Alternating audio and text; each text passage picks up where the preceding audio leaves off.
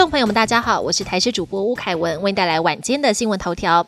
今天凌晨三点多，蓝屿发生规模五点三地震，深度只有十二点八公里。截至九号下午四点为止，已经连续发生九起余震。当地游客表示，地震瞬间被吓醒，床垫不断的摇晃，而且持续一分钟之久。有民宿业者想起两天前拍到天空出现地震云，而气象局分析地震成因是欧亚大陆板块向东隐没到菲律宾海板块，属于浅层破碎带的能量释放。未来一周也不排除可能。发生规模四以上的余震，有民众向台北市议员投诉，台北捷运国父纪念馆站五号出口手扶梯广播竟然是中国口音广播。议员询问是否得到的回复却是这个出口配合大巨蛋 BOT 案都是由远雄负责。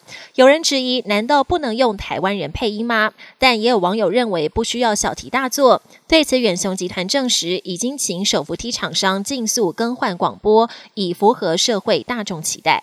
台湾第一名模林志玲婚后逐渐淡出荧光幕前，很少公开露面。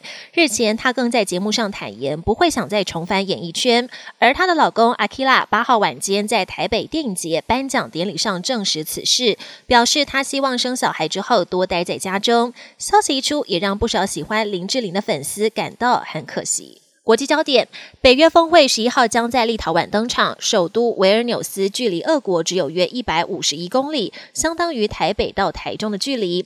北约高度警戒，不但增派一千人防卫边境，德国更部署了爱国者飞弹系统协助防御。另外，关于乌克兰加入北约一事，美国总统拜登明确表示，目前时机还未成熟。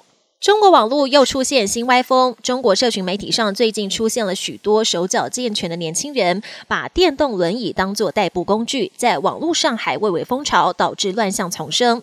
原来中国广州等地近来严格取缔改装电动车，还寄出了许多限制规定，造成骑士不满。结果有人就把脑筋动到电动轮椅上，但电动轮椅目前无法可管，当局现阶段也只能道德劝说。